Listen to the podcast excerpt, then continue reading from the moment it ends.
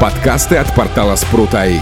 Свежие новости и факты из мира технологий умного дома и интернета вещей.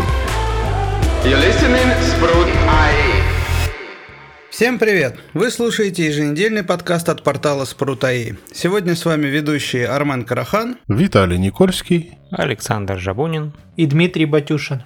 Ну что ж, мы продолжаем э, записывать выпуски с интересными людьми. И сегодня у нас в гостях человек, э, человек, которого, ну, я думаю, многие в сообществе Спрутаи знают. У нас в эфире Алексей Квазис. Алексей, привет! Здравствуйте, друзья! Это моя коронная фраза, с которого я обычно начинаю видео, и думаю, по ней меня многие узнают. Спасибо, что пригласили. Очень приятно присоединиться к вам здесь. Леш, ну, я думаю, не прям все знают, кто ты, поэтому я предлагаю для начала, чтобы познакомиться, да, чтобы ты нам рассказал чуть-чуть о себе, кто ты, откуда, чем занимаешься.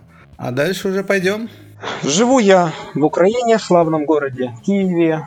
Последние 20 лет я занимаюсь, э, работаю в сфере IT, в сфере телекоммуникаций.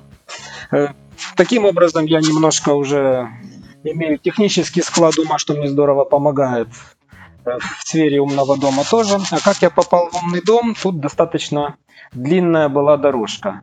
Лет 10 назад я открыл для себя такой интересный мир покупок в китайских магазинах, AliExpress, Dial Extreme, Focal Price и все остальные вещи.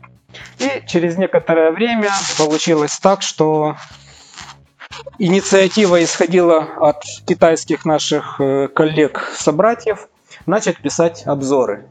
Вот. И таким образом потихоньку в своих обзорах я дошел года, наверное, 4 назад до устройства умного дома. И понял, что эта тема мне действительно хорошо зашла.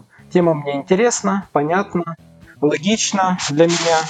И я начал стараться как-то делиться своим опытом, своими наработками, своими какими-то находками, девайсами, их возможностями с другими людьми в своих обзорах. Вот. И так потихоньку сформировалось направление моего сейчас уже и YouTube канала, которого в свое время не было, ему где-то года три. У меня есть э, текстовые какие-то мои статьи. Вот. И с тех пор уже вот последние года, как я сказал, три. Моя основная тематика это умный дом, это девайсы умного дома, это настройка. Э, сейчас это по большей мере касается Home Assistant. Это уроки по Home Assistant, различные э, настройки интерфейса, автоматизации и прочее. Ну и, конечно, новинки, различные девайсы для умного дома. А как попал к нам в сообщество? Ну, в сообщество спрута было попасть э, уже э, логично. Любой человек, который попадает, э, начинает заниматься, интересоваться тематикой умного дома, рано или поздно все равно попадет в сообщество спрута. Потому что ну, не попасть сюда нереально, как по мне. И статьи различные интересные, и само сообщество, и, в общем-то, и направление ну, это, кстати, да, потому что даже у меня там многие мои знакомые, которых я, в принципе, даже не, не знал, что они увлекаются там умным домом, потом я, о, эту статью ты на спруте прочитал. И что там, когда новый, еще я до Леши, когда я занимался, и тоже написанием статей для начинающих многие читали. Есть много различных там порталов, которые публикуют статьи, в том числе и по умному дому, но фишка спрута как раз в том, что это вот основная тематика. Поэтому сюда попадут рано или поздно все, кто интересуется этой темой и старается быть как-то в тренде, в курсе всех событий, вещей, новинок и прочего. А ты с чего начинал-то вообще? Ты помнишь там первый девайс свой, который тебе попался? Помню, и первый девайс, который мне попался, он до сих пор у меня еще есть, это э, Xiaomi сетевой, Xiaomi удлинитель на 6 портов Wi-Fi. Это вообще самое, самое первое устройство умного дома моего. Я помню еще старый... Еще работает, да, до сих пор? Да, до сих пор работает. Кстати, на редкость безбойное устройство оказалось. Вот. Я подключил его к телевизору и благодаря ему просто знал, не забыли ли мы выключить телевизор. Самое смешное, что у меня это тоже первое устройство. Тот же самый удлинитель. И тоже до сих пор работает, ему уже года 4, наверное. Ну да, он с середины 16 года у меня стоит. Я еще не считаю, что я тогда начал заниматься активно этой тематикой. Активно начал заниматься где-то конец 16 начало 17 года, когда у меня появился первый хаб Mi второй версии. Вот, и тогда уже пришли ZigBee устройства, вот, потому что когда он ко мне приехал, для меня это было нечто непонятное, нечто круглое, и что это вообще за интерфейсы, как оно, это Bluetooth или не Bluetooth, это ZigBee, что такое ZigBee, а потом, когда начал разбираться, я уже понял всю красоту ZigBee, как оно все взаимодействует. На самом деле не так-то все и сложно. Начал делиться своими находками и понял, что народу это интересно люди ищут, смотрят, потому что информации на самом деле не так-то много, особенно тогда было. А у тебя вообще вот на чем и из чего состоит умный дом? Ну, сейчас на данный момент это Home Assistant, но к нему я тоже не сразу пришел, потому что изначально это был, конечно, Mi Home. На нем я уже строил достаточно такие там взаимосвязанные друг с другом там в 3-4 уровня автоматизации, но понял, что все-таки облака, особенно китайские, это точно не мое. Потом был Домотикс. Больше года был Домотикс. Я уже понял тогда весь интерес э, альтернативных автономных, не связанных с облаками систем. Ну, конечно, возможности Домотикса, да простят меня все любители Домотикса, по сравнению с Home Assistant, я считаю, довольно ограничены. Вот. И после того, как я после года, даже больше чем года работы Домотикса попробовал Home Assistant, буквально за две недели я все свои автоматизации перевел на него уже не потеряв ничего функциональности. Ну а дальше уже шло только оптимизация и развитие. Сейчас основная система это Home Assistant. А подскажи, сразу получилось перейти, да, переехать, или были какие-то такие сначала непонятки, ну, то есть Сначала, конечно, было нечто для меня новое и непонятное, но э, переезд был не то, что так, одно выключил, второе включил. У меня параллельно работали, э, железяк у меня всегда было много, минимум три вот, параллельно работал Domotics и Home Assistant, и я просто начал с того, что готовые сценарии на Domotics, какие-то кейсы там, зашел, включился свет, через 5 минут выключился, образно говоря. Отключал, переводил их на Home Assistant, смотрел, как оно работает, и так потихоньку, так вот по кейсам и переводил. И в какой-то момент, буквально там за несколько дней я перевел полностью, понял, что оно работает, Домотикс мне уже был не нужен, я его отключил и дальше уже начинал все, все дальнейшее делать в Home Assistant. До сих пор на нем и сижу. И сколько сейчас у тебя устройств? Ну, сложно сказать. Э, сложно посчитать. Если посмотреть, например, в MQTT, где сидит все Zigbee, то там сейчас 109 устройств. Если добавить Wi-Fi, ну где-то полторы сотни точно, я думаю, есть. Вот, точно ты, ты в доме живешь? Нет, квартира, как ни странно.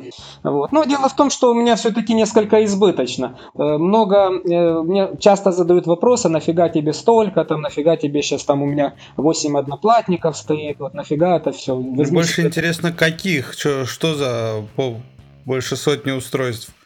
Ну, здесь все что угодно. Дело в том, что все же устройства не разные, очень много повторяем. Если взять, например, там только датчики открытия, там уже там штук 15 их будет, там датчики движения по каждой комнате. Но еще раз говорю, у меня однозначно есть избыточность, я это понимаю. Вот. Но я не подхожу к себе с точки, с какой-то меркой обычного пользователя. Я все-таки как э, обзорщик, как какой-то исследователь, можно сказать. Поэтому у меня всегда будет избыточность и много устройств, которые в принципе особо не используются. Если их отключить, убрать, я даже это не замечу.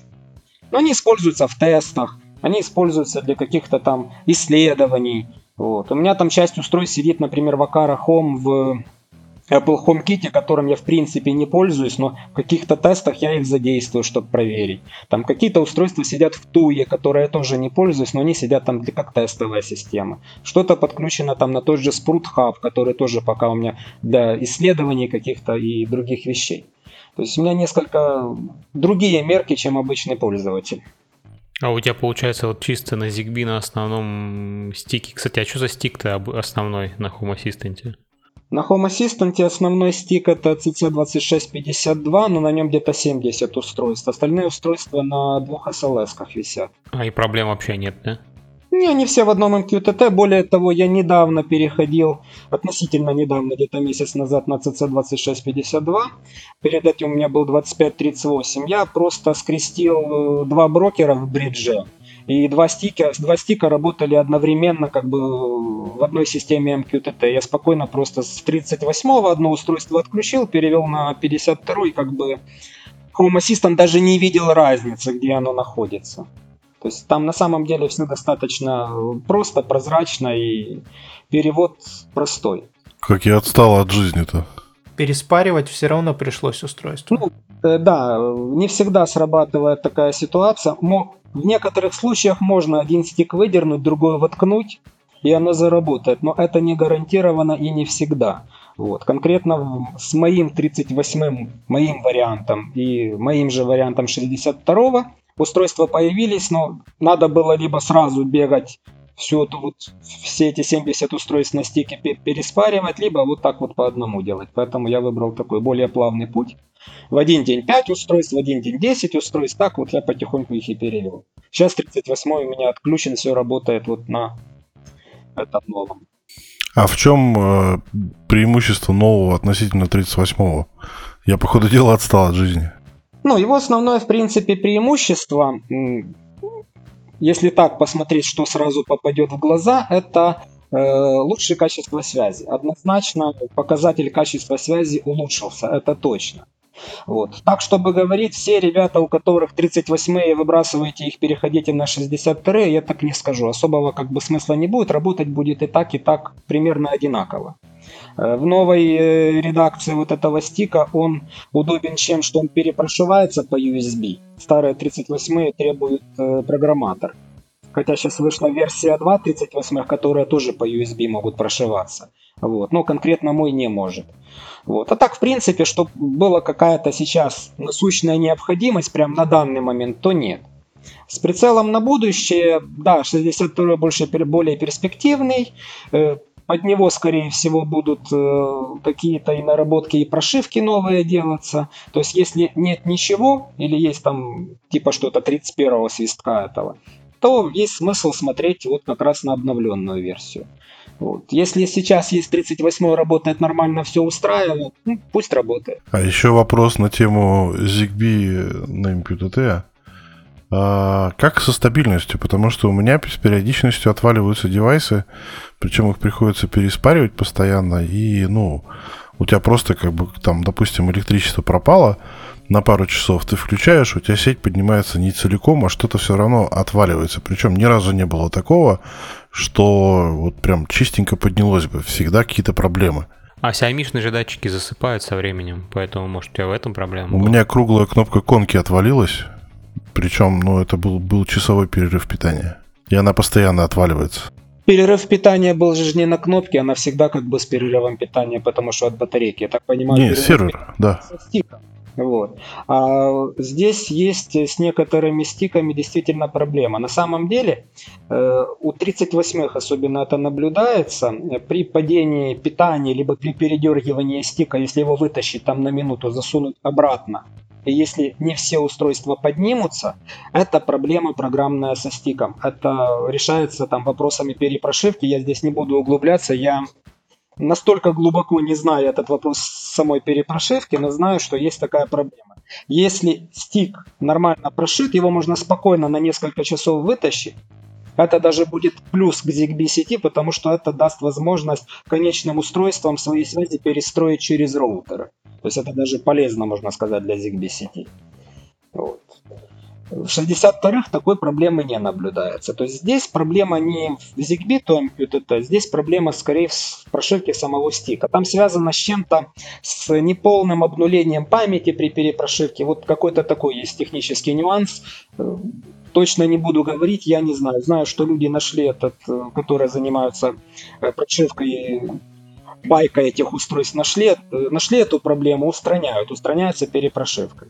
Ну да, у меня как раз 38 и такой промежуточной версии перед второй, ну, последней версии первой, наверное.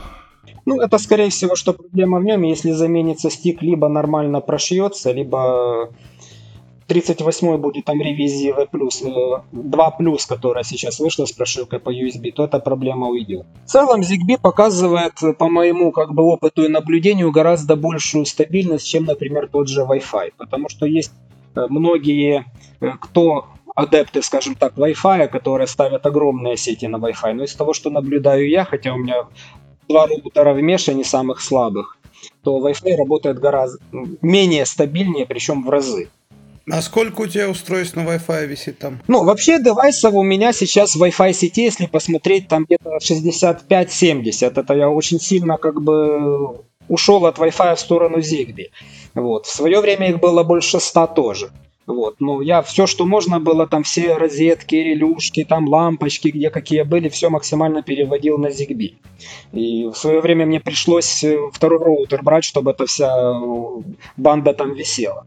Вот, но сейчас даже, когда мощности роутеров хватает, есть какие-то проблемы, затыки непонятные абсолютно. То есть все работает, все хорошо, там часть Wi-Fi устройств бух ушла в офлайн, через минуту поднялась, все, дальше живет там, может день жить нормально, может два дня жить нормально, может в один день пять раз в офлайн ушла, пришла, ушла, пришла как бы. А с ZigBee такого я не наблюдаю, то есть мне это, чем дальше, тем больше я становлюсь фанатом именно ZigBee. Ну да, с Wi-Fi у меня тоже такая же проблема есть, у меня где-то около полтинника их, не только умных устройств, а вообще всего. И несмотря на то, что я 2.4 сетку отселил на Ubiquiti, а все равно проблемы с отвалом есть. То есть у меня есть э, три лампочки а Wi-Fi, елайтовских, как бы, они с периодичностью, с определенной периодичностью отваливаются, их приходится по питанию дергать. Там, допустим, из трех одна перестает включаться. С чего вдруг непонятно.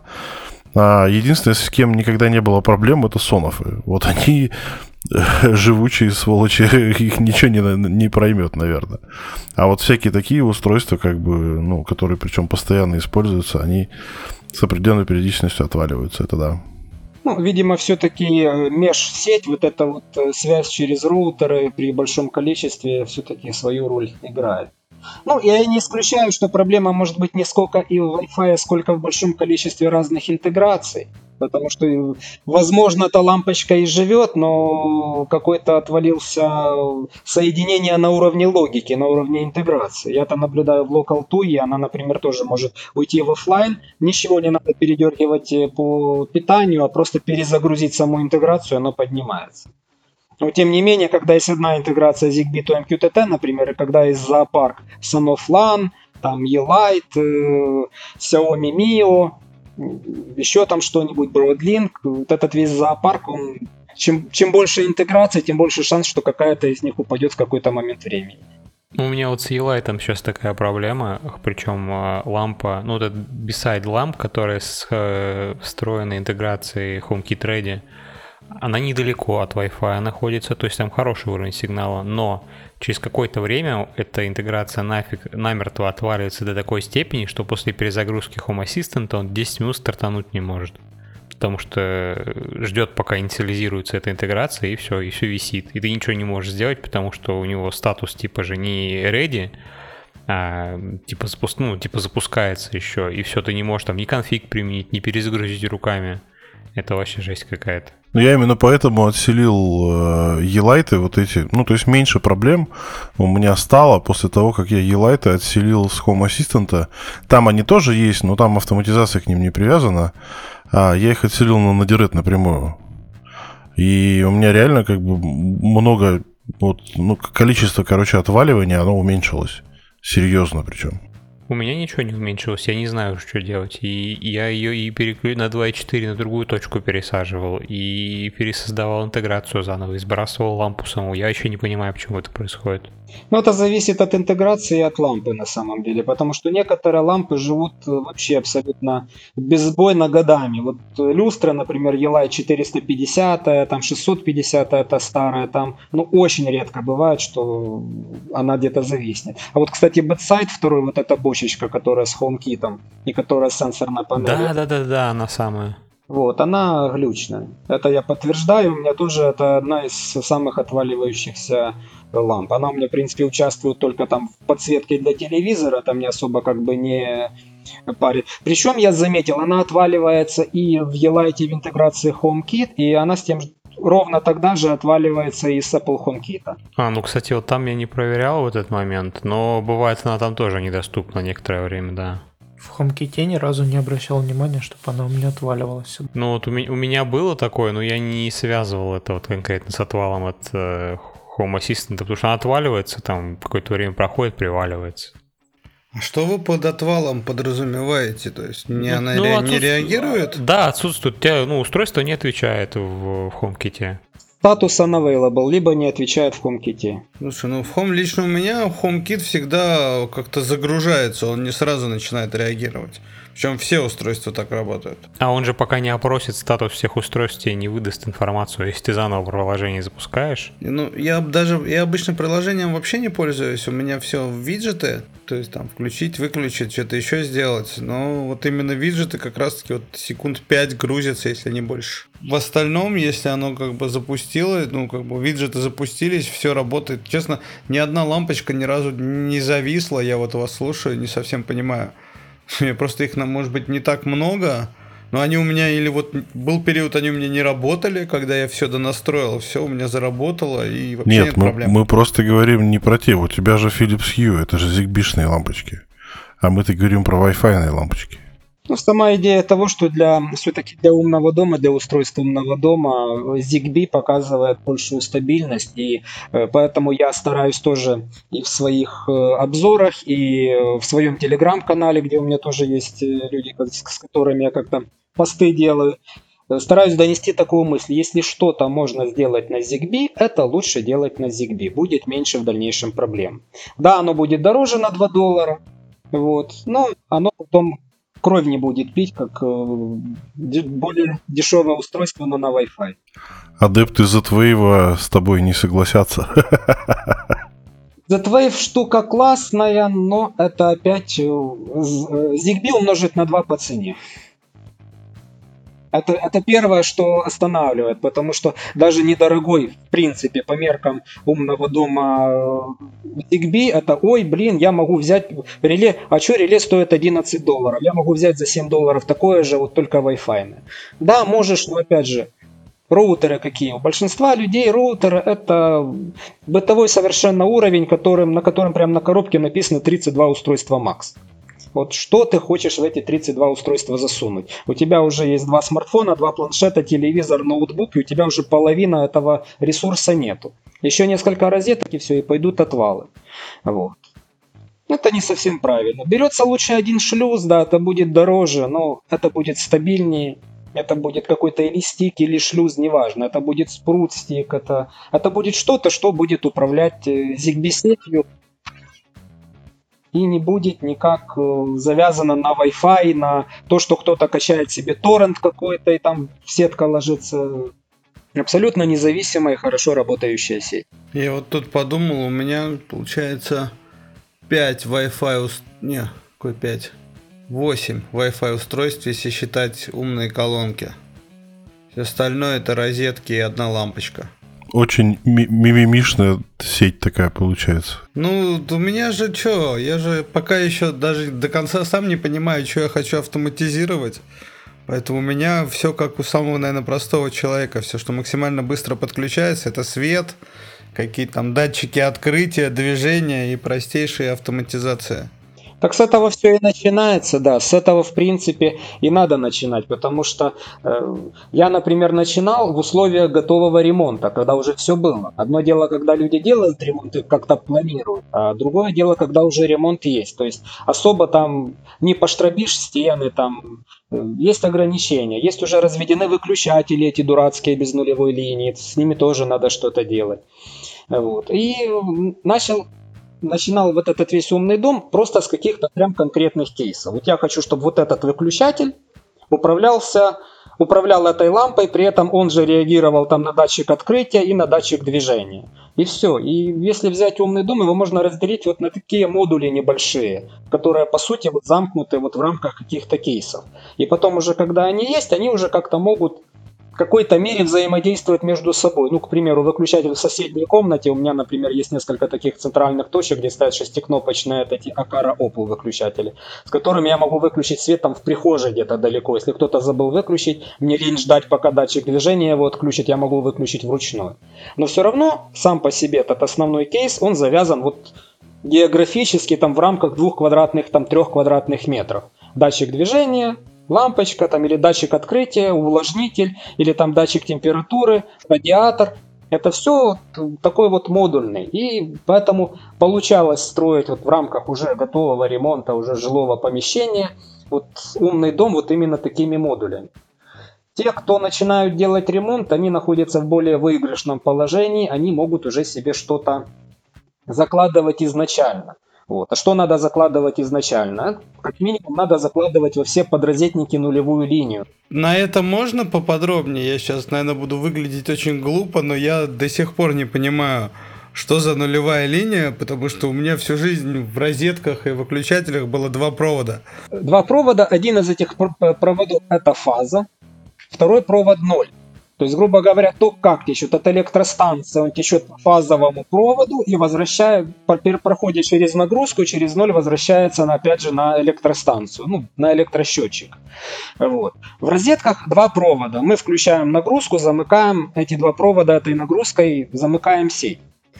В подрозетниках, которые управляют э, куда ставятся выключатели, которые управляют освещением, вот у нас как-то так принято, еще, наверное, с советских времен, не знаю. Но у нас так принято. Там заходит один провод, он разрывается. Вот в разрыв этого провода, этого провода ставится выключатель, он либо его замыкает, либо размыкает. Это фаза. А как, а как понять, как, как у меня вот сделано? То есть в итоге человек, который открывает розетку или выключатель, он видит два провода, что в первом случае, что во втором случае. Вот как определить это? Если Отдельный тебя, провод? Если у тебя выключатели, в выключателе один провод, то нуля у тебя там нету. Нет, там ну, а, подожди, но если я сейчас правильно... Подождите, подождите, если я сейчас правильно услышал, что разница между этими двумя как бы вариантами, это в одном, что как бы, ну, разрывается цепь, она уже изначально как бы, да, собранная вся. Во втором варианте нет, она в каждом месте как бы соединяется. Разница, э, в чем разница, сейчас объясню. Разница, где розетка, это сразу подвод фазы и нуля. И сеть в розетку к этим двум проводам подключается нагрузка. А где идет лампа, нагрузка уже включена. Лампа и есть эта нагрузка. То есть ноль к ней подведен напрямую, где-то по потолку. И мы этого нуля не видим. Он где-то там есть в потолке. И поэтому... Короче, как вот мне в квартире, да, понять, мне нужно использовать э, выключатели с нулем или без? Если выключатель с нулем, там будет минимум три провода. Не, у меня везде два. Вот Вез, тупо если, два провода. Если везде два и там ставится выключатель, там 100% нет нулевой линии. Так у меня и в розетках просто два провода. А в розетках два провода, туда подведен ноль. То есть в чем разница? В, э, выключатель, разрыв фазового провода, это один провод просто разорванный. Не-не, я понял. Так а как понять разницу, если и там, и там два провода торчит? Ну, у тебя же предназначение разное у этих проводов. Одни а у тебя вы уверены? А то, то есть это я должен на доверии понимать, что если у меня здесь два провода, это вот, Нет, подожди, ну ты когда, ты когда квартиру проектировал или покупал, кто там ее делал до тебя, они же вот предусматривали, что в этом месте выключатель будет, а не розетка. Ну я и говорю, на доверие. Я должен поверить, что электрики, которые эту квартиру делали 80 лет назад, понимали то, о чем вы сейчас рассказываете, и поступили именно таким образом, верно? Не, ну подожди, это же как бы элементарные правила. Ну, нуля у нас никогда отродясь не было в розетках. А... Ну, не в розетках, а в выключателях. В выключателях, да, в розетках, то, что ты говоришь, у тебя два провода, значит, у тебя там земли нет. О, так земли, извините, пожалуйста, земли в, по, нету почти нигде, если честно. Ой, да. это хорошее, ее делают достаточно давно уже практически. Ну, везде. достаточно давно, ты вот когда говоришь, то есть дома, ну, которые по, лет назад, пос, конечно. По, построены лет 10 назад, 15, может быть, уже начали. Но я за свою жизнь в таких прям супер новостройках не жил, и как бы, да, это были пятиэтажки в Москве, это Сталинки, там еще что-то, и вот сейчас живу в Сталинке. Что такое ноль электрики? Электрики СССР, заземления, точнее, электрики СССР не знали. Скажем так, проверить можно каким образом. Если э, есть два провода и нет понимания, это розетка или не розетка, можно просто даже тестером померить. Если не будет нагрузки сверху этой лампочки, то на, месте этой р- нагрузки будет еще один разрыв, и поэтому просто не будет разности потенциалов, тестер не покажет, что там, грубо говоря, есть эти 220-230 вольт. В розетке тестер всегда покажет, что там есть 200, 220, там 230 вольт. Если О, подключить- вот это уже интереснее. То есть, получается, я беру вот эту отверточку, да, которая тестирует. Отверточка показывает только фазу, и она покажет в любом случае. То есть здесь какая цепь? В розетке э, фаза и ноль э, подведены уже к выходу к потребителю, к человеку. Если подключить туда э, вилку с нагрузкой, нагрузка замкнет эту цепь и начнет э, делать свои действия. Там лампочка гореть, вентилятор крутиться. Э, Где есть выключатель для освещения, он уже проходит через нагрузку, через вот эту вот лампочку, которая где-то на стене на потолке висит. Если замкнуть ее, то эта лампочка засветится как выключатель. Но если нет уверенности, что это розетка или выключатель, можно просто выкрутить эту самую лампочку, сделав еще один разрыв на ее месте. То есть нагрузки нету, цепь разорвана. И тестером подключиться к этим двум проводам. Провод, который идет к лампочке, он пустой. Потому что он начинается в подрозетнике и заканчивается в патроне, который не замкнут этой лампочкой. И там не будет разности потенциалов. Там будет один провод фазовый, а другой просто пустой. Я не могу с уверенностью сказать, что я все понял. Но предпосылки есть. такой. Вы прослушали к- краткий курс, школьный э, курс по электротехнике за седьмой ну, класс. Не надо, в школе такому не учили. Я на уроке труда ходил Учили, с учили. удовольствием. Нет, это, Учили, это проходит учили, на физике. Во-первых, там кнопочка, лампочка, все дела, где фаза, где ноль, и все, все, все, все в таком духе. Не, не, ну это-то я понимаю, то есть это я помню. Но как Ну вот. вот. вычислять это все? Вычислять, Я вычислять вот из-за очень этого просто. до сих пор не могу определиться, какие мне вот релюшечки нужны, чтобы в подрозетнике и в подвыключатели воткнуть. Безнулевые. Без? Да, без нулевые. В, в выключатели без нулевые. А в розетке нулевые. А в розетке пофиг, да. Так пофиг или надо то прям нулевые? Да не будет у тебя розеток без нулевых, их не бывает без нулевых розеток. Не может, это физически невозможно. Я не про розетку говорю, я же говорю, я хочу релеш, релешечку Ты, поставить го- под ты говоришь розетку. про розетку, ты сказал слово розетка. а Ну, Розеток я без говорю, нулевых не под, бывает. под, под, под, под розетку. Хочу Ну, вставить релюшечку. релюшечку. Плане можно вставить безнулевую, но в этом нет смысла. Почему? Во-первых, э, практика показывает, что обычно безнулевые решения, они почему-то дороже. А во-вторых, даже дело не в этом. Безнулевые ZigBee устройства, они э, уходят в спячку, и они не являются роутерами. Они не э, транслируют сигнал. Те, которые с нулем, они не уходят в спячку, являются роутерами. Более того, они обычно более мощные по коммутируемой нагрузке, и они могут считать энергопотребление, что тоже полезно. Слушайте, а получается, что выключатели, которые без нулевые, да, не имеют таких свойств? Нет, это просто выключатель, это конечное устройство. Вот самые распространенные те же Акары, Акара D1, вот там имеют свойства роутера только выключатели с нулевой линии. Те, которые без нулевые, не имеют. Без нулевые уходят в спячку. Ну, смысл роутера в том, что он никогда не засыпает. То есть к нему подведено питание, он всегда транслирует сигнал. А если выключатель без нуля и кому-то взбредет в голову выкрутить лампочку, то цепь разомкнется, потому что лампочка, она что же является частью этой электрической цепи. Так обычно же, подожди, обычно же шунт ставят. Ну, не обязательно, он может работать и без шунта. Ну, то есть это нагрузочный конденсатор, его обычно ставят, если там LED-лампочка, она начинает мерцать. Но вообще, как бы, э, сама та же Акара, там нигде в инструкции не написано, что он обязательно там должен быть. Ну да, его больше того, его обычно кладут как бы в комплекте, если подразумевается его ставить. Ну, Ну, тоже не у всех. Ну, те же Акары никогда не кладут, и нигде не написано, что он нужен. Это просто мы себе знаем, что нужен балластный конденсатор для того, чтобы там LED-лампочка у нас там не мерцала, там, где выключатель без нуля. Вот. Ну, кстати, как твой опыт еще показывает, насколько я помню, у тебя было там в каком-то из последних видео, что не все нулевые устройства могут являться роутерами. Да, это был, сейчас я вспомню, э, актуатор для кранов. Вот. Тут, ну, как бы сказать, нулевой он или нет, сложно, потому что он имеет внешний блок питания. Вот. Но по сути он, видимо, просто был, его основа логическая была взята на основе безнулевого выключателя. Поэтому он и, и не был роутером. Но по факту, чисто физически, если бы его прошили как роутер, он мог бы быть роутером, потому что на него постоянно подается питание. И это питание не зависит ни от чего, кроме электростанции, грубо говоря. А те, которые без нуля, они зависят от нагрузки своей. Если нагрузку убрать, он выключится, и он не должен быть роутером. Но мы же сейчас говорим о межсетях, и если я правильно помню, то межсети априори являются ретрансляторами, то есть каждое устройство.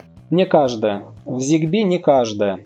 В ZigBee все, все устройства, которые имеют автономное питание на батарейках, они 100% являются конечными устройствами, они засыпают. Потому что если будут постоянно ретранслировать, то придется работать на батареечном заводе.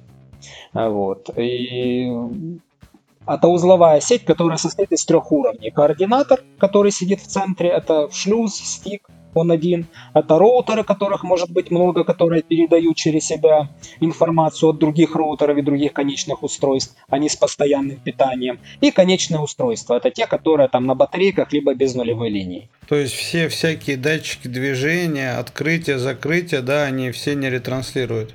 Не ретранслируют не конечные устройства. Они не могут через себя ретранслировать просто по по причине своего питания. Даже если, в принципе, ему подключить блок питания на 3 вольта, он все равно не станет ретранслятором, он прошит как конечное устройство, чтобы уходить в спящий режим. Благодаря этому они живут от одной батарейки годами. Вот у меня одно из первых моих устройств датчик движения, Xiaomi еще без ножки который, он стоит, вот, наверное, где-то уже 17 год, это уже сколько лет получается, четвертый год, на одной и той же батарейке, причем в проходном месте он работает нормально от, от той же батарейки, которой он приехал ко мне еще тогда. У меня полгода прожил.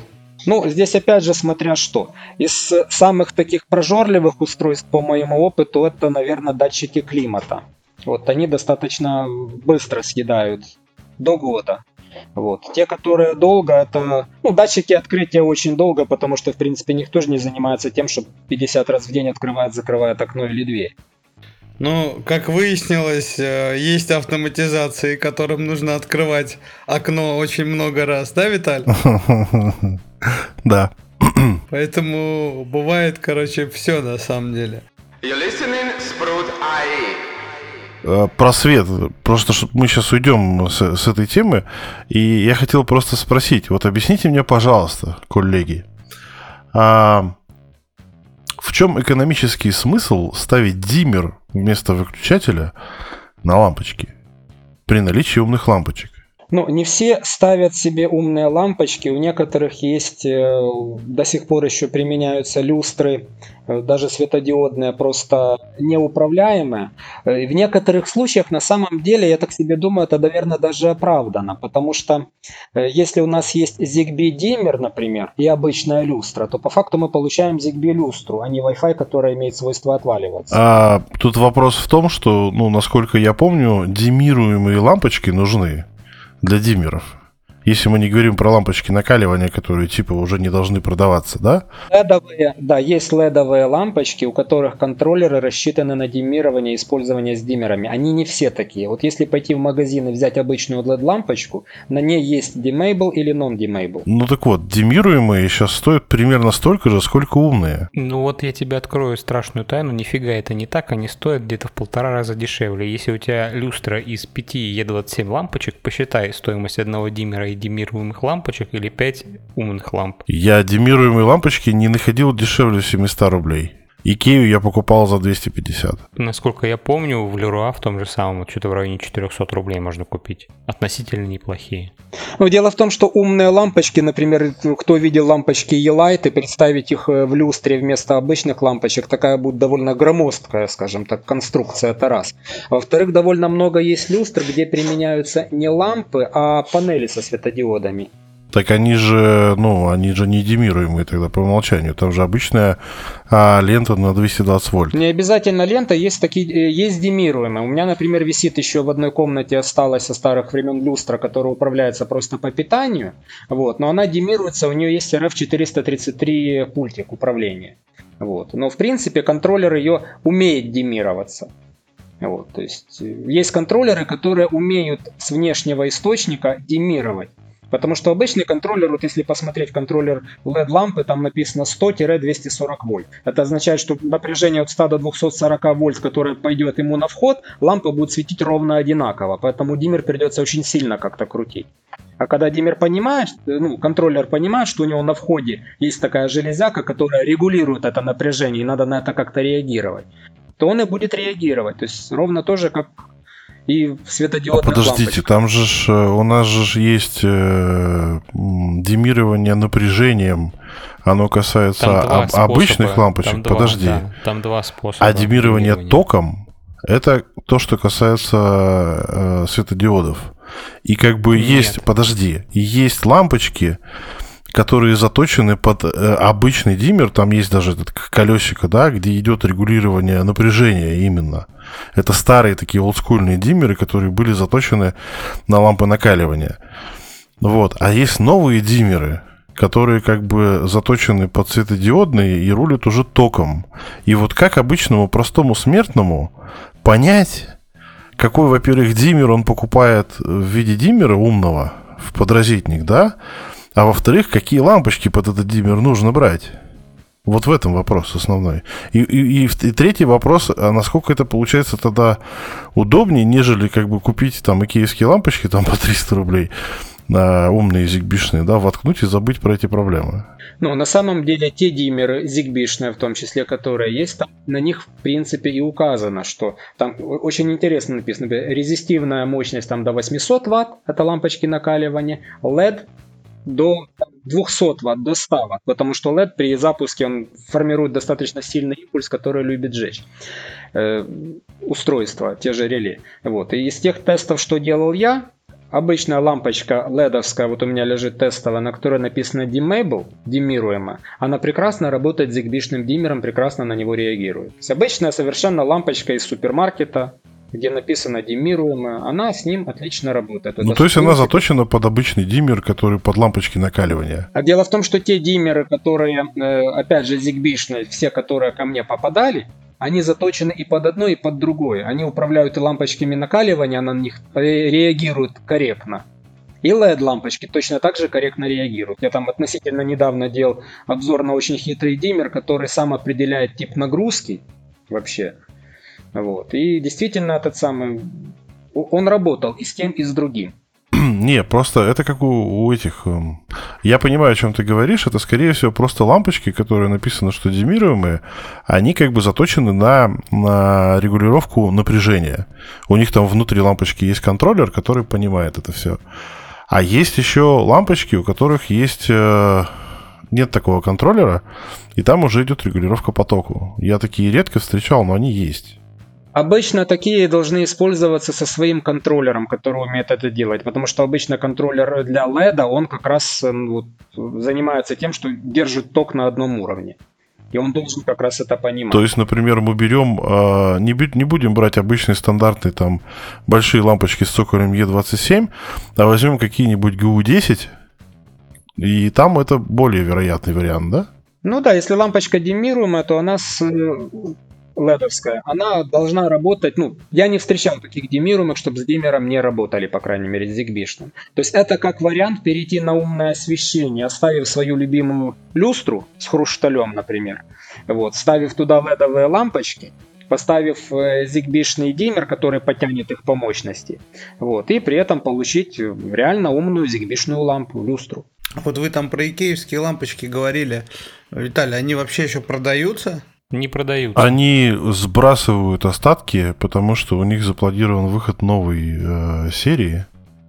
Виталий, их уже несколько месяцев как не По-моему, да, очень магазине. давно. Я тоже не могу найти. Я, если честно, даже сейчас ради интереса решил в интернете еще раз пробить. Ты с такой уверенностью про них рассказал, но они не продаются. Все. Ну, это разве что у кого-то в старых запасах, у каких-то там барых на досках объявлений посмотреть. Но это были такие реально самые оптимальные по цене, мне кажется, лампочки. Ну, с единственным, ню- с единственным нюансом, как бы, с э, цветом Ну, типа слишком желтый. испускаемого света. Ну, она слишком желтая, реально, слишком желтая. Вот мне, мне не подошло, я свои продал. Ну, там, кроме пары. У меня, например, оптимальная цветовая температура где-то в районе 4000. Вот это для меня оптимальная. Вот ламповый желтый цвет мне как-то не заходит. Да дело даже не в том, как бы, что не заходит, а цвет предметов такой неестественный становится. Хотя, в принципе, считается, что КРИ, индекс световой температуры у лампочек накаливания наиболее близок к Солнцу, но мне все-таки при сравнении лампочек, света от лампочек накаливания и того же LED на 4000К, мне все-таки душа лежит к 4000К. Вот вы мне с такой уверенностью говорили, что они не продаются. Может, в России они не продаются, а в Европе они прекрасно продаются. Они там, конечно, стоят не 250 рублей, а 20 евро, но как бы... Ну так это может быть не те, которые у нас продаются, а другие. Вот мне тоже кажется, это уже может быть что-то новое. Нет, те же самые. Ну, во-первых, у нас э, ассортимент с Европой немножко не совпадал, потому что у нас в продаже их было сколько? Раз, два, три, три штуки разных, а в Европе их там штук 10, по-моему. Поэтому я не уверен, что это та же самая лампочка. Э, эта лампочка может быть из новой серии, потому что там есть они цветные именно ну, одного другого цвета, там красный, синий и так далее. Но суть в том, что... Ну, вот да, я об этом говорю. А, просто очень часто задают этот вопрос относительно, что лучше использовать как бы обычные, ну, демируемые лампочки либо умные лампочки. я, например, так и не решил для себя на самом деле, потому что у меня, в отличие от большинства, ноль в подразительниках есть а, в выключателях. И гипотетически я мог бы использовать демируемые лампочки. А единственный, наверное, плюс а, не использовать умные лампочки и поставить демируемые заключается в том, что у умных лампочек мощность светового потока выше тысячи люменов э, редко встречается а демируемые есть светлее. И для больших там помещений и так далее, ну, когда нужен яркий свет, возможно, это будет, ну, панацеей такой. Есть еще один вариант, это использование в качестве источников света э, именно LED-лент, потому что как раз под LED-ленты вопрос этот решен гораздо лучше, потому что есть сразу готовые LED ZigBee контроллеры которая и для белых, и для цветных, и там есть варианты, когда одна железяка, она будет работать как отдельная сущность для RGB, для CCT, это с сменной цветовой температурой, э, с изменяемой яркостью и, и со всем остальным. Просто она на выход отдает 12-24 вольта. Ей требуется сторонний источник питания, такой же на это же напряжение. Вот. Но она как раз является вот тем девайсом, который связан с умным домом с одной стороны и полностью управляет лентой с другой стороны. И яркость, и цветовая температура, и цветная лента, и белая лента, и как угодно. Вот. Так что это тоже вполне себе вариант. Единственное, что это надо специ... либо специальные люстры, где будут уложены плоские такие, типа тех же елайтов, эта лента будет, не знаю, спиралью уложена, или э, есть такие э, светодиодные как бы решения в виде прям блина такого с наклеенными светодиодами, или там звезды какой-то. Но это тоже вариант. Но оно не такое, типа пошел, купил, как бы включил, работает. Не, ну оно в принципе как, это берется контроллер. Есть даже уже готовые, в принципе, киты, там, где есть и э, ну, набор готовый. В розетку воткнул, блок питания воткнулся в LED-контроллер, с LED-контроллера там 5, 10, 15, 20 метров этой ленты. Лентой обвесился и все, все замечательно светит. Вот. Опять же, там ленту, если как-то ее красиво там завести по периметру, например, помещения, она тоже может давать там всестороннее освещение. Ну, тут уже как бы дизайнерские изыски, кто как. Вот. Рабочие подсветки шикарно организовываются LED-лентами. Я не стал заморачиваться, я пошел в Леруа, купил обычный светодиодный влагозащищенный светильник и посадил его на реле. Работает уже несколько лет, и никаких вообще изобретений там не надо. И корпус есть, и управляется очень просто, и задачу выполняет прекрасно.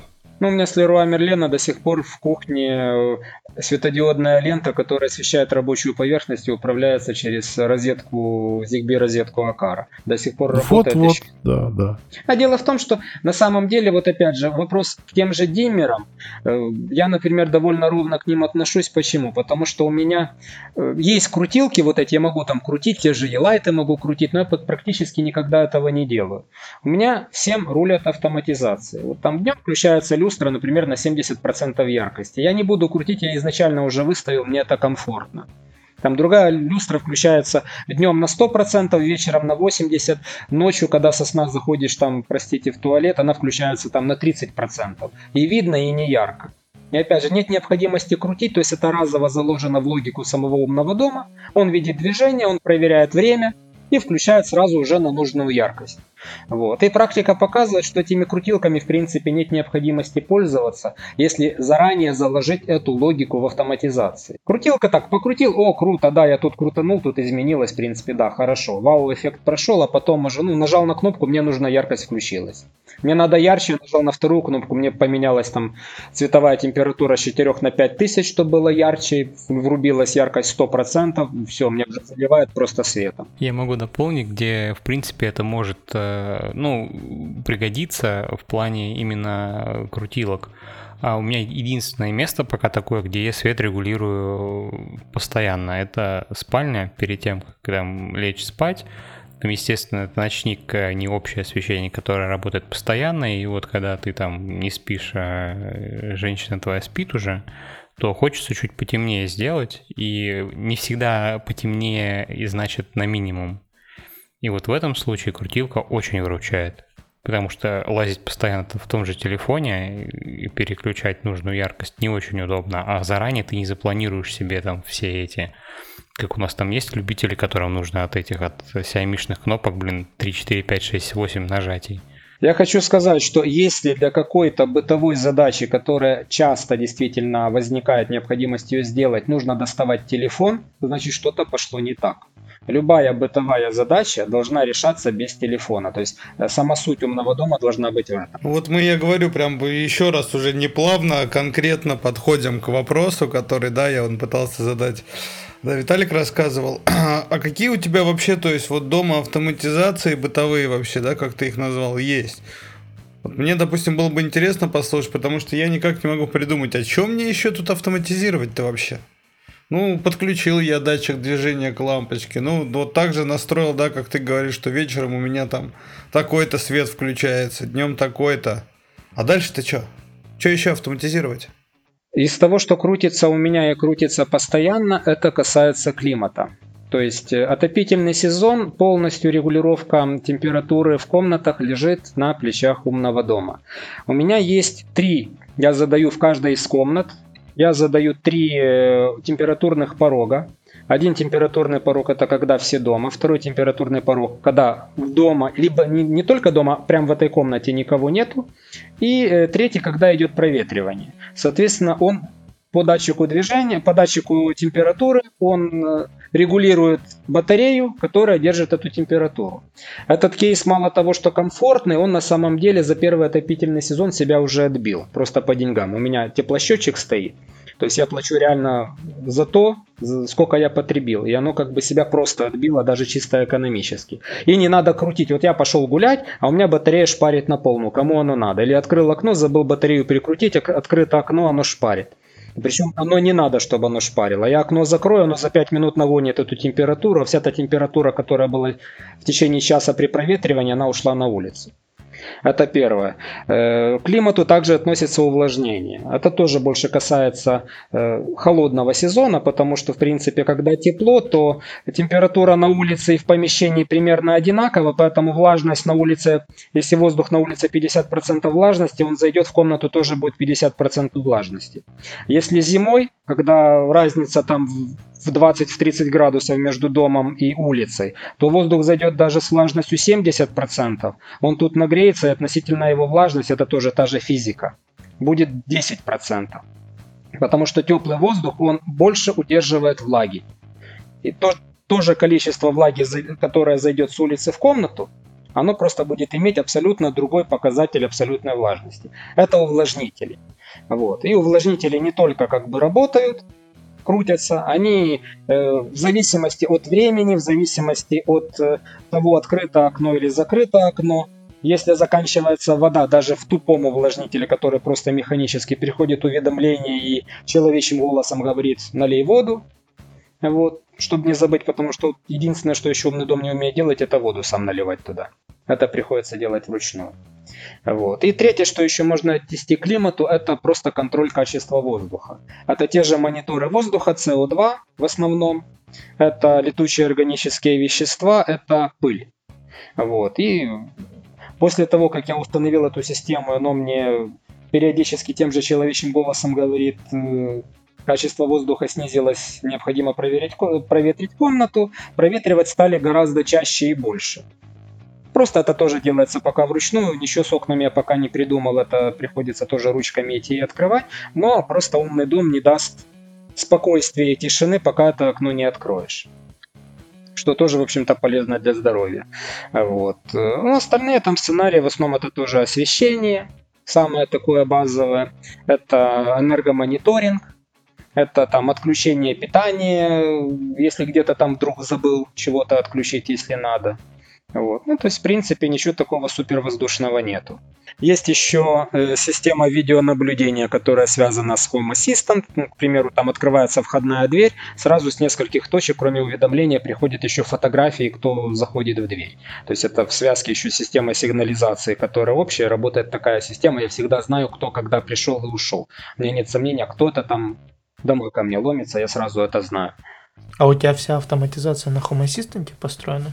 Да, все полностью, все рабочее на Home Assistant. Не думал попробовать что-то вроде Node-RED?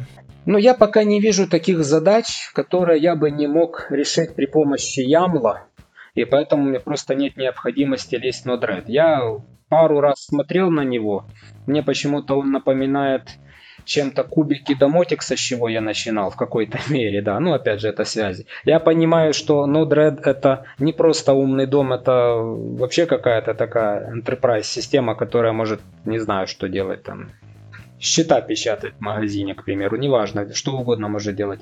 Но в рамках умного дома, например, своего бытового применения, я не вижу в нем необходим... Какая необходимость может быть именно в нем в Node-RED? То есть это по сути Сама по себе система управления это back-end, использовать Home Assistant как front-end, а Node-RED как back-end. Только вопрос, зачем скрещивать вот эти две системы, если все прекрасно и в Home Assistant работает. Удобство, гибкость, наверное. Ну, я не вижу, говорю, тех задач, которые бы мне был недостаточно гибкий тот же YAML Home Assistant. Вот, вот ни одной задачи не было, там самые хитрые. У меня там есть сенсоры, которые вычисляют, ну, которые берут такие условия, например, рабочий день, не рабочий день. Если это рабочий день, ну, к примеру, в комнате, где э, дети, школьники, я могу, во-первых, поставить, ходят они сейчас в школу или нет, если ходят в школу, то в какое время они ходят в школу. И в зависимости от этого, плюс еще там климатических условий, плюс в зависимости там от состояния окна и прочего, вычисляется поведение тех же климат-сценариев. Разная температура выставляется. Причем даже если я есть в своей комнате, но ребенка нет в его комнате, у него будет другая температура выставлена. То есть там достаточно гибкие и сложные связи. И ну, с этим прекрасно справляется Яму и достаточно нативно, потому что некоторые вещи, которые я раньше делал только в автоматизациях, это довольно сложно. Там, сработает условие или нет. Вроде правильно написал, вроде должно сработать а вдруг оно не сработает. Я начинаю переводить, я тоже делал по этому уроке, в сенсоры. То есть, если, например, есть условие, там, я захожу в помещение при выключенном свете, это можно написать как condition автоматизации, а можно создать как сенсор, который будет активен при двух условиях. Выключен свет и нет движения. Я буду видеть, работает ли это условие. И при изменении этого сенсора у меня сработает автоматизация точно так же, как если бы оно было условием, но при этом я вижу ее состояние вот визуально. Это тоже очень удобно, и это тоже как бы плюс Home Assistant в этом. Вот меня очень достаточно много виртуальных таких сущностей, просто для удобства. Я вижу и понимаю, сработает эта автоматизация или нет. Как все сложно в Home Assistant. Не, на самом деле не сложно, то есть это все можно делать на уровне автоматизации, опять же, все, все достаточно просто. Если, то иначе там все условия. Но просто когда начинаешь копать, пытаешься сделать как-то это удобнее, сделать обвязку, понимаешь, так, ну, э, это же удобнее, это же нативнее, как бы. Вот я смотрю себе на панели, я понимаю, что если я зайду в эту комнату, у меня ночник сработает, потому что я вижу по состоянию сенсора, который вот проверяет все эти условия, что сейчас ночь, что сейчас датчик освещения дает меньше там тысячи люкс, что сейчас нет движения, отключена лампочка. И я уже знаю, что оно отработает, потому что я вижу, что она уже готова. А если она просто в виде строк кода, то есть я, я догадываюсь, что она должна отработать, но я не уверен, может я где-то какую-то ошибку сделал, может быть я не учел какое-то условие, а когда условие там 5-6, это запросто можно сделать. Либо условия противоречат друг другу. Вот, то есть, ну, Это уже такое немножко обвес, э, скорее как для человеческого фактора, для визуального контроля. Это было именно той причиной, почему я все автоматизации с Home Assistant перевез, на самом деле. Потому что а, в Node-RED в том же, там можно это все дело выстроить линейно. Ну, то есть все проверки состояния, ты их выстраиваешь линейно, как бы в зависимости от этого а происходит ветвление, и для этого не нужно создавать дополнительных сущностей. Тем, кому это не нужно, ну, например, мне, мне как раз-таки раздражали эти дополнительные сущности, потому что, по сути, а, я вот э, много лет же пользуюсь э, и Home Assistant в том числе. Я в интерфейс заходил в каждодневном режиме э, только в, в одном случае. Включить лампочку. Ну, там, свет, и все. Ну или там что-то еще подрегулировать. В остальном, как бы даже с точки зрения мониторинга, я туда не заходил в интерфейс именно. Оно как бы работает и работает. И именно поэтому у меня сейчас Home Assistant, например, используется только как девайс hub, ну и как интерфейс включения лампочек, там, я не знаю, там, регулировки температуры на термостатах и так далее. И все. А все автоматизации, они как бы настроены, я даже забываю вообще о том, что у меня там что-то автоматизировано, потому что я настолько привык, что все работает, и, ну... Но именно, именно, именно потому, что оно все вот такое линейное, то есть у меня очень много сложных автоматизаций, где идет проверка промежуточных состояний, там открытости дверей, окон, там температур, там, я не знаю, состояние лампочек и так далее. И это все так в цепочку выстраиваешь, оно и работает, и все, и слава богу. Не, ну на самом деле я могу сказать ровно то же, потому что я могу по несколько недель не заходить в тот же интерфейс э, Home Assistant, чтобы что-то сделать, оно работает. А в чем еще дополнительный плюс, например, тех же дополнительных сущностей, шаблонов, что сделанный один вот этот вот шаблон хитрый, тот же бинарный сенсор, проверяющий там состояние окон, он будет использоваться, может использоваться не только в этой конкретной автоматизации, например, отопления, но его можно использовать, например, и в автоматизации э, увлажнения. Это же сенсор можно использовать в автоматизации контроля воздуха, чтобы он не орал, когда окна открыты, например. Да, воздух плохой, но окна открыты, я уже ничего не сделаю больше, чем открою эти окна. То есть еще вот такой сквозняк. Потому что, вот эти вот, с чего я вот немножко раньше сказал, начинаются мелкие кейсы, которые вот, каждый закапсулирован своей какой-то конкретной задачей, но потом какие-то находятся точки пересечения этих кейсов. И вот в частности, например, климатические сценарии, самое сложное осветление, вот они как раз и вот у них вот этих точек пересечения больше всего. Я не буду говорить, что Node-RED это зло, его не надо ставить, кому что удобнее. То, к чему привык, кому ну, что да. наглядно. Это больше религиозный такой вопрос. Да, то есть кому что удобнее. Мне, мне понятен код. мне, мне, мне кубики вот как-то непонятно. Я, говорится, старый сисадмин, мне, поня, мне понятна строка кода. Для меня это наглядно, да и логично. Вот. Просто когда э, одна автоматизация имеет э, 300 строк кода, она уже несколько громоздкая. Когда я, например, вместо 10 строк кода в автоматизации делаю один сенсор и дальше ее пускаю одной строкой, и более того, еще в трех других автоматизациях эти 10 строк кода заменяю этим же одним сенсором. И этот же сенсор я потом вижу в панели, то мне так удобнее, я вот такой путь. Хотя у меня там уже будет не 500 сущностей, там, а 700 сущностей из-за этого. У меня на самом деле, наверное, сущностей уже где-то и под тысячу. Ну, они есть не просят, овса не просят, говорится, почему бы нет. Ну вот если про экосистему, может быть, не Камильфо задавать подобный вопрос, а вот а про девайсы. Что бы ты не советовал? Какие бы устройства просто вот на твой взгляд вообще самые ужасные во всех смыслах? Ну типа розеток Редмонда.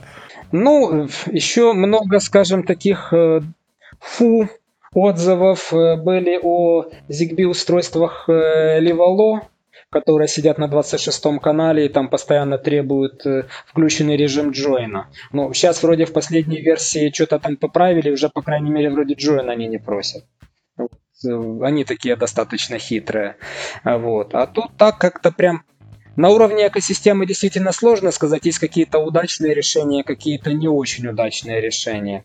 Вот. На уровне конкретных девайсов, ну прям, чтобы такое откровенное Г было. Ну вот мой недавний обзор туевской зигбишной розетки с двумя USB портами, которую я брал только для того, чтобы раздельно управлять USB и сокетом, и вроде она так должна по описанию в ZigBee и TMQTT была это делать. Она оказалась с общим, то есть В чем смысл этой розетки почти за 20 баксов, я не знаю. Вот я сейчас сижу, смотрю на нее, она просто воткнута в розетку, в нее ничего не воткнуто. Я не знаю, как ее применить, потому что USB и 220 там включаются одним реле. Там физически одно реле. Вот странное устройство.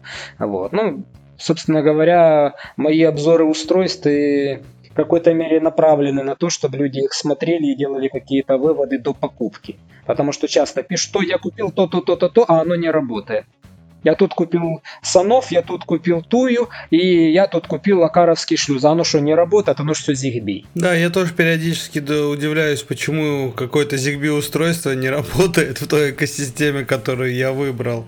Слушайте, а вот про вот USB вот эти э, штуки, а, а есть вообще такие розетки или удлинители, которые их отдельно контролируют? У меня на самом деле тоже, я вот сейчас задумался, правда, не вместе с розетками контролируется, да, а отдельно четыре штуки, они вместе включаются и выключаются. По отдельности их нельзя настроить. Но у меня есть такой удлинитель ZigBee-шный Uselink, тоже делал на него обзор. Там 4 розетки 220, причем шуковские, нормальные, православные.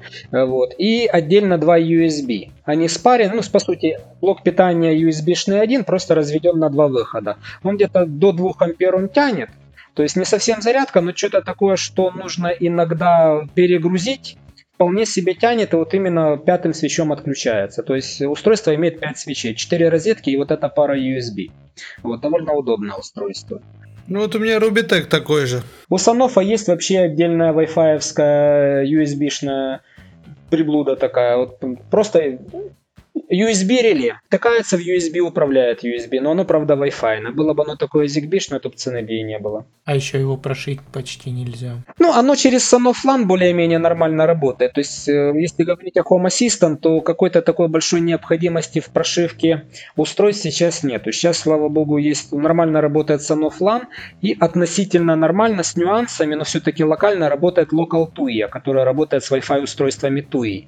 И это тоже решение некоторых э, вопросов э, с устройствами, которые нельзя прошить, либо какими-то такими совсем специфическими, под которыми никто в своем уме не будет делать специально прошивку, если только сам тот, кто купил, не умеет это делать, то Local TUI в принципе вполне это решает. Можно как-то управлять и управлять локально без связки с облаками. Вот. Из тех, которые работают стабильно, таких Wi-Fi интеграций, конечно, Xiaomi Mio, особенно со старыми устройствами. Вот я заметил именно старые устройства, старые Wi-Fi удлинители Xiaomi-шные. Вот розетка у меня есть, э, которая с двумя USB-портами, кстати, тоже они раздельно управляются USB и э, розетка китайская, еще без Bluetooth шлюза, которая, она тоже на редкость стабильна. Вообще про нее забыл. Она себе работает и работает. USB включает у меня там э, подставку охлаждает охлаждающую, она в 10 часов утра включает, 10 часов вечера выключает. Вот она себе работает как часы. Вот я не помню, чтобы я где-то там когда-то встречал, чтобы она у меня, у меня панели есть э, динамические, которые показывают статус выключателей и свечей unavailable, отвалившихся. Вот я не помню, чтобы она там когда-то туда попадала. Вот. Тем не менее, например, тот же светильник, вот этот Bedside второй несчастный, он там периодически бывает. Так что все зависит тут и от интеграции от экосистемы в том числе. Но если мы так пришли к, наверное, нелюбимым устройствам, может, расскажешь про любимые? То, что касается любимых, ну, в принципе, прям таких отдельных любимчиков нету, но вот э, как-то, как я уже сказал, душа у меня лежит к зигбишным устройствам. Вот нравится, как они работают. Вот. Э, ну и, наверное, кто смотрит мои обзоры, следит за тем, что я делаю, вполне да догадались, что, например, с, если говорить не совсем о устройствах умного дома, а о э, управляющих, скажем так, инстансах, то это, конечно, малины. Вот. вот у меня сейчас в данный момент с последним сейчас 8 одноплатников, из которых малин четвертых 3 и 2 третьих. То есть 5 из 8 это малины. Вот как-то тоже к ним душа лежит. И вот э, оранжи неплохие. Вот у меня еще Хадас есть тоже в принципе неплохой, но все-таки, если говорить о каком-то масштабируем, масштабируемости, легкости повторения, э, доступности в продаже, комплектующих, корпусов, охлаждения, это все-таки, конечно, Raspberry в этом плане рулит. Вот. Мне постоянно пишут, а что там, возьми нюк, какой-то старый ноутбук, бла-бла-бла. Да, если, опять же, с точки зрения обычного пользователя, ему проще взять где-то там на Авито или на OLX, это у нас такая доска объявлений, старый какой-нибудь нюк, который обойдется в тех же там 100 баксов, он будет неплохо работать с пассивным охлаждением и все. Но мне он не подходит в первую очередь в том, что это решение сложно масштабировать и повторить. Ну, сделаю я обзор, покажу, как я настроил, какими костылями, где нашел какие-то дрова под свой нюк. Ну, мало кому это будет в принципе интересно, только тому, у кого будет такой же примерно нюк или нюк, который заведется в примерно в такой же последовательности. Вот. Поэтому я стараюсь здесь выбирать в этом плане повторимое, масштабируемое. Если человек увидел и хочет сделать то же самое, он знает, куда зайти, что купить, у него получится ровно то, ровно то же самое. Он первый раз в жизни видит консоль Linux, но он поставит тот же Home Assistant в докере, и у него будет все работать. Потому что все четко по шагам, ни шаг влево, ни шаг вправо, оно как бы расписано. И вот именно в таком стиле стараюсь сдавать. Просто копипаст команд, и ты знаешь, что ты вставив последнюю команду, через 5 минут у тебя уже будет крутиться приветственное окно Home Assistant того же. Вот. Если говорить еще о любимых устройствах, то спрашивают периодически о системах видеонаблюдения вот, э, домашнего. Ну, в основном это касается таких вот периметра входных дверей и прочее. Вот. То я для себя из такого достаточно бюджетного, легко повторимого и интегрируемого Home Assistant в том числе нашел Realink. Вот.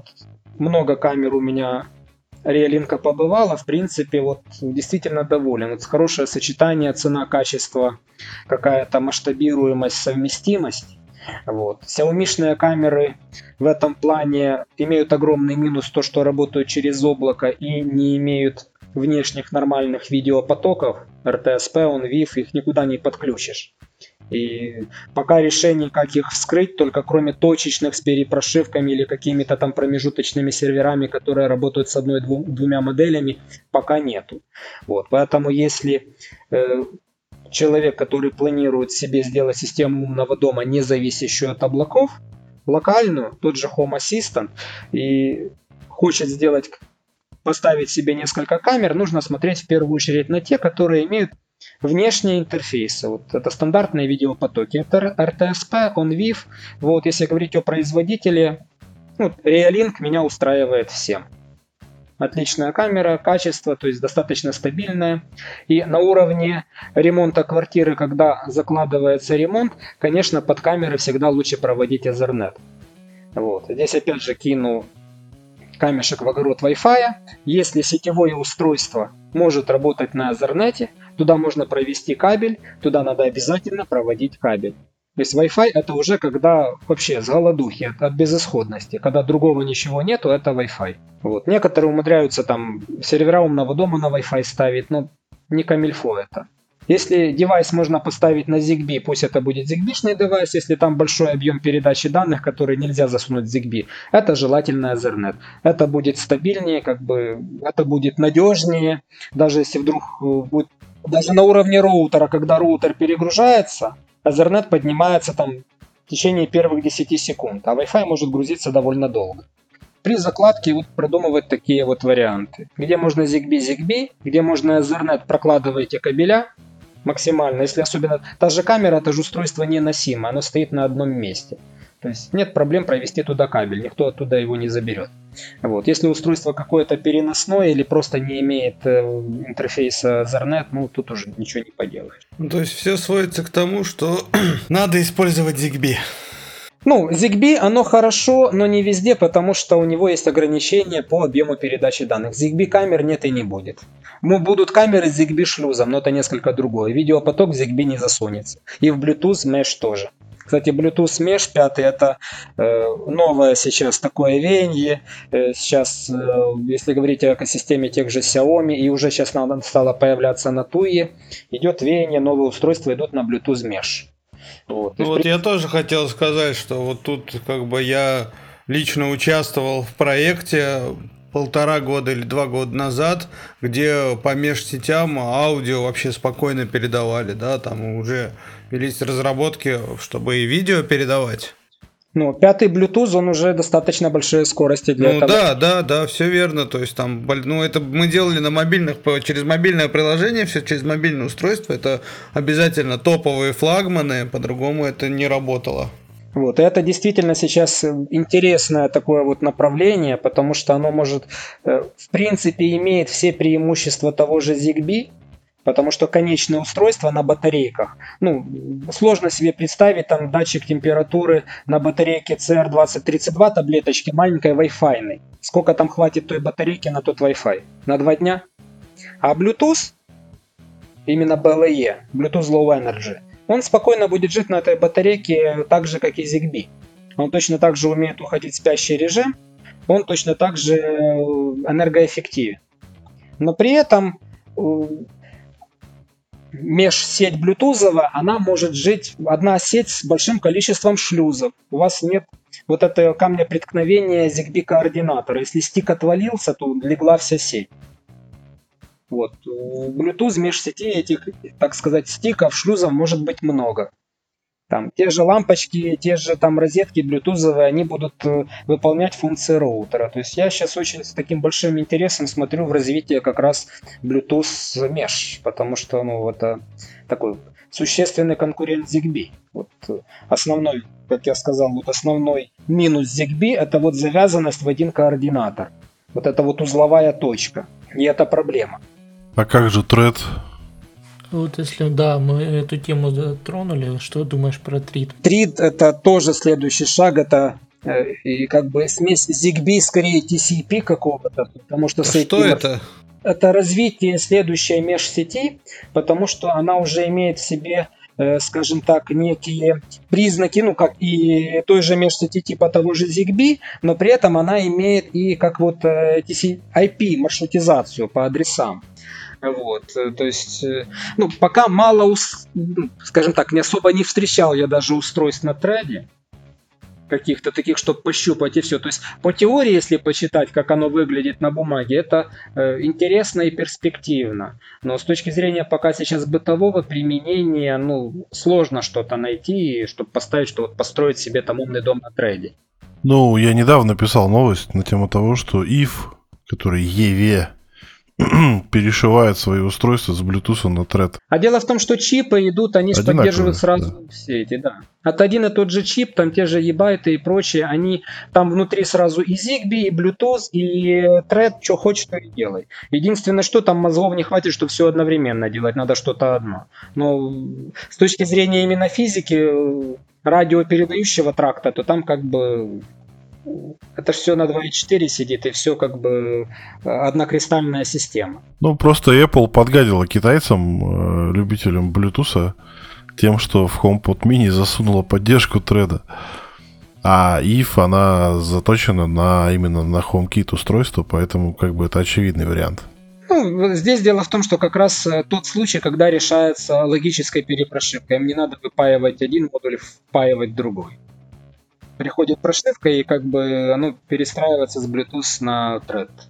Вот. Ну, опять же, с точки зрения вот доступности на рынке устройств ZigBee, Bluetooth Mesh, сейчас, сейчас уже довольно много и Bluetooth Mesh устройств, то треда особо как бы и нету. Z-Wave много есть, Z-Wave, правда, дорогой там, в 2, в 3, а то и в 4 раза там больше аналогов от ZigBee. Вот у одного и того же производителя там один и тот же выключатель будет стоить там 12 баксов ZigBee, там и 40 баксов Z-Wave. Это почему так? Потому что себестоимость, что ли, дороже выходит, или как вообще они считают? А вот я точно не могу сказать. Знаю, что Z-Wave он сидит совсем на другой частоте, и это скорее плюс. И за счет того, что частота у него ниже, чисто физически у него больше дальность. Вот. Ну, с чем связано, не знаю, может связано с какими-то лицензиями. Я не думаю, что с точки зрения железа это настолько дороже. Железо дороже. Зато и в чип дороже зигбишных, э, это раз. Во-вторых... Э, дороже в производстве или дороже с точки зрения лицензирования? Они производятся... Нет, сами чипы надо покупать, они сами чипы дороже. А, потому что они в основном продаются модулями. А, плюс... А, если ты хочешь как бы на своей железке поставить шильдик Z-Wave, тебе нужно лицензироваться и сертифицироваться. А, соответственно, для того, чтобы сертифицировать устройство, нужно а, пройти, так сказать, жесткую проверку. Ну, то есть ты отправляешь это устройство в а, сертификационный центр, там его в хвост и в гриву гоняют, как бы, и у Z-Wave требования к исполнению а, стандарта намного выше, чем у ZigBee и у других протоколов. Там прям должно все четенько, потому что у Z-Wave у них а, есть такое понятие, что типа любое Z-Wave устройство от любого производителя будет работать с любым Z-Wave хабом. Просто потому, что соблюдается протокол полностью. Хотя, по сути, это не совсем так, но, в общем, это уже мелочи. По сути, идеальная картина мира, как она должна быть. Ну, типа, да. Ну, плюс, типа, секьюрность, все дела. То есть, если ты покупаешь за твои устройства, ты стопудово как бы будешь уверен в, э, в том, что сеть у тебя безопасна. Ну, и все. Ну, короче, маркетинг такой, поэтому все дороже. Ну, плюс основной рынок Европа, поэтому, ну, и цены там, соответственно, выше, поэтому это все очевидно. Ну, с точки зрения, сколько стоит инсталляция умных домов, даже если посмотреть там локально, в основном там завязаны на мультимедиа, то самому построить даже на Z-Wave будет в разы дешевле. Из доступности, опять же, все упирается в кошелек. Кто хочет себе что-то сделать, он смотрит так, чтобы было и подешевле, и понадежнее, и пока приходит к ZigBee. Вот. Bluetooth Mesh, он, в принципе, по цене, наверное, в каких-то местах, мне кажется, даже дешевле, чем за ZigBee будет.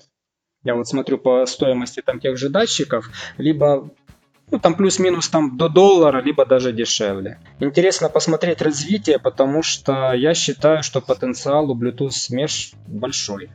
И, возможно, будет э, ничем особо не хуже каких-то более там того же треда, может быть, или еще что-то, потому что под него как-то ну, пока слабенько что-то на рынке. Кстати, про поводу потенциала, что там скажешь, может какие-нибудь есть инсайдики, что там в будущем-то, какие обзоры ждать?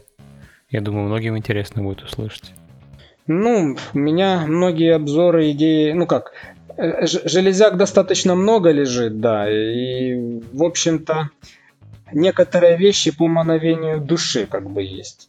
Э, многие обзоры видеоуроков, например, Home Assistant, у меня, например, есть далеко идущих планах, я вот сажусь за комп, понимаю, что у меня есть там 3 часа времени, которое могу потратить на какой-то обзор, и тут меня что-то шторкает, а давай-ка я сделаю там видеоурок на такую-то тему. Вот душа лежит, я делаю, и оно выходит. То есть, в принципе, я сам не знаю дальше там на пара, 2-3 обзора дальше, что у меня будет.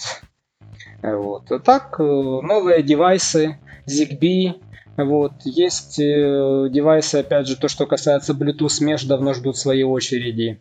Вот. Есть интересное DIY решение ZigBee, которое э, понравится домашним растениям. Вот. Ну и, конечно, много планов на уроке. Больше в голове вот этих вот планов, но когда начинаешь пытаться как-то их структурировать, с многими как бы вещами, которые хочется дать.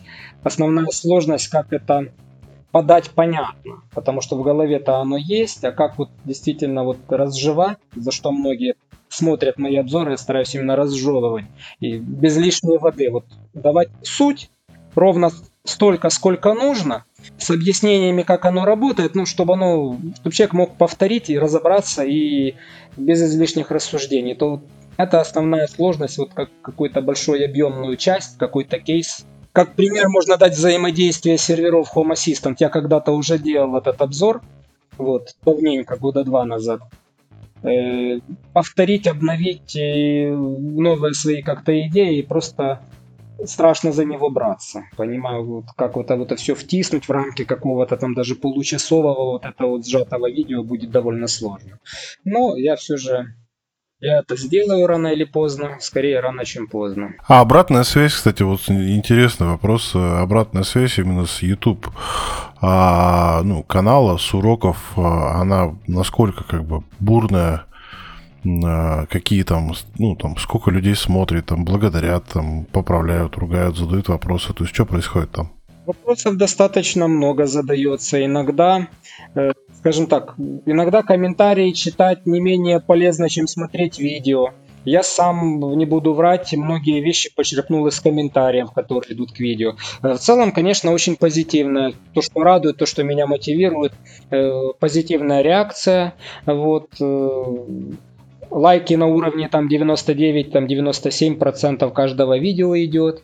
Вот многие удивляются, кто там дизлайк поставил. Ну, меня как бы сильно это один-два дизлайка как бы не, не, не кумарят, вот, не, не сбивают настрой. Я понимаю, что это людям надо, но некоторые такие непонятные вещи есть. А вообще в целом, да, люди хорошо воспринимают. Многие есть прямо так вот, что смотрят каждое видео подряд, за что я им благодарен, тоже эта поддержка есть. То есть я видео выложил, я еще не успел его даже скопировать, чтобы выложить в телеграм-канал анонс, я уже вижу, там есть просмотры, уже кто-то даже там 10-минутное видео в первые 10 секунд успел лайкнуть. То есть человек уже считает, что не глядя, мое видео хорошее, то есть, ну, это тоже, это очень радует и действительно воодушевляет, и за это большое спасибо. Вот. В телеграм-канале он появился у меня не так давно относительно как бы YouTube канала. Тоже идея была из комментариев YouTube, давай заведи, мол, телеграм-канал, будет как-то оперативнее. Я сначала думал, ну, ладно, ладно, ладно, теперь вижу, что телеграм-канал разросся в действительно тоже такое довольно большое сообщество. Вот недавно он превысил количество подписчиков 7 тысяч человек. И вот, соответственно, и смотрят и какие-то посты, и какие-то новости, и много комментариев, и некоторые там э, специально делаю посты, которые вот призывают к обсуждению, там может быть и 200, и 300 комментариев к посту, которые тоже интересно почитать. Вот, то есть, ну, обратная связь наше все. Очень, я для себя очень много чего черпаю в этих комментариях. You're listening, Sprout IE. Есть еще у меня такой вопросик. Мы сейчас в технину ударились, да, в обсуждение логики и тому подобное. А что для тебя вообще тогда такой вот умный дом? Вот если подытожить, мы уже так достаточно долго беседуем, да, по нам пора в целом закругляться, и хотелось бы подытожить именно, что такое для тебя умный дом. Ну, умный дом для меня в первую очередь это комфортный дом. Вот, то есть э, те функции, которые, не должен, которые он может делать самостоятельно без вмешательства человека, он должен делать сам, снимая вот эту вот нагрузку какую-то рутинную. Это опять же там подкрутка тех же возьмем радиаторов там, или увлажнение воздуха. Э, те же кейсы по управлению там банального, с чего все начинают освещением, это удобно. Я, например, когда нахожусь у кого-то в гостях, захожу в ванну, я не ищу выключатель. Я захожу, иду сразу к раковине, а потом стою, пытаюсь понять, почему свет не включился. Вот, то есть это те незаметные вещи, к которым очень быстро привыкаешь, которые удобные, ну, которые действительно вот э, облегчают жизнь, делают ее комфортной. Там тот же даже если взять автоматический ночник, который вот ни разу типа не умный, у него нет ни Bluetooth, ни Zigbee, но который включится только в темноте и только при движении, это тоже по сути часть умного дома. Вот, потому что он хоть устройство само в себе. Вот он выполняет свою функцию, выполняет ее хорошо, оно удобное, оно незаметное, вот, но при этом если его убрать, сразу почувствуешь, что чего-то не хватает, в каком-то месте стало темно. Вот, то есть э, умный дом в первую очередь должен быть комфортным. Нет смысла как-то его излишне там усложнять. Э, э, я вот сделал для себя вот тоже пример приведу там целую кучу энергомониторов, которые мониторят там потребление различных устройств. У меня начинает там от чайника, заканчивая там не знаю чем увлажнителем. Вот, ну честно признаюсь, заглядываю туда крайне редко. Я примерно знаю, кто сколько там потребляет. Вот. Применяется только там чисто для бытовых задач. Например, я могу по энергоопределению понять, работает там телевизор или нет, или закончилась вода в, увлажнителе. То есть э, излишне усложнять вот эти бытовые задачи тоже, наверное, не нужно. То есть максимум комфорт. Вы хотите, чтобы, зайдя в комнату, у вас включился свет, и чтобы вы не парились его выключением, вышли, он выключился за вами. Это задача для умного дома. Вы не хотите крутить каждый раз эту ручку радиатора, выставляя теплее, холоднее. Это задача для умного дома. Там. Вы не хотите пропускать там какие-то там уведомления о том, что кто-то там зашел к вам в квартиру. Это тоже это задача для умного дома. А если вас вполне устраивает там нажимать выключателем кнопку, и чтобы загорелась лампочка и выключить, и не надо это автоматизировать. Ну, это либо кейс на далекое будущее, либо ну пусть работает механически, если всех это устраивает. В первую очередь отталкиваться от того, что удобно и что нужно как конкретно для вот того, кто будет там жить. И незаметно. И незаметно, да. То есть, если, я уже повторюсь, но еще раз скажу, если для какой-то выполнения какой-то бытовой задачи нужно лезть в карман за телефоном, и если ваша бабушка, придя к вам в гости, не может включить свет, потому что у нее нет э, Apple Watch, она не может сказать Siri включи свет, или нет смартфона, подключенного к вашей системе, то это фиговый умный дом. То есть полностью ручное управление должно быть. Даже если это логический ZigBee выключатель, он все равно должен включить свет незаметно от вас. Бабушка вообще не будет в курсе, что это беспроводный выключатель. Она знает, что нажимает на эту кнопку, и там загорается лампочка. Если она забудет, то не надо бежать, ой, я забыла свет выключить, надо вернуться. Она знает, что просто свет через 5 минут, если никого не будет, сам погаснет. Вот, кстати, эта вот фраза твоя напом... ну, натолкнула меня на мысль, а как твои домочадцы относятся вот к тем, чем ты занимаешься, да? Поддерживают тебя, есть ли какие-то разногласия или, может быть, какие-то... Ну, расскажи об этом. В начале, когда достаточно много вещей могло не получаться, не работало, отладки, конечно, были различные там и разногласия, там опять твоя люстра не включается и прочее такое. Сейчас более-менее работает все стабильно, скажем так, каких-то таких глобальных аварий не случается, вроде как все привыкли понимают, что мне это интересно, что я этим занимаюсь, как бы, то есть, э, что это мое. Ну и в принципе оно, оно действительно во многих вещах облегчает жизнь. То есть в, в целом я бы сказал, что позитивно. Относятся, да, привыкли. Вот, понимают, что нажатие на кнопку выключателя не обязательно вызывает гарантированное включение света, потому что я в этот момент могу что-то перезагружать. Вот. Ну, целом я бы сказал позитивно. Хотя были моменты, когда в неподходящий момент какие-то вещи переставали привычные работать, и, конечно, были и недопонимания в свое время. Вот. Ну, сейчас в целом все нормально. Ну, я предлагаю на данной ноте уже нам подзакругляться, потому что у нас уже достаточно долгий такой подкаст выходит. Вот, чтобы нас все-таки дослушали. Я считаю, что мы очень хорошо поговорили. Как минимум, я для себя несколько очень полезных вещей узнал новых, да, особенно что касается вот этого нулевого проводочка и тому подобное. Вот, поэтому предлагаю нам закругляться на этой ноте, пожелать всем нашим слушателям а, комфортного, незаметного, удобного, умного дома. И чтобы все было у всех хорошо. Главное не бояться, и все будет получаться. Кто не рискует, тот не пьет шампанское, да? А именно так. Оно не все так страшно, не все так сложно.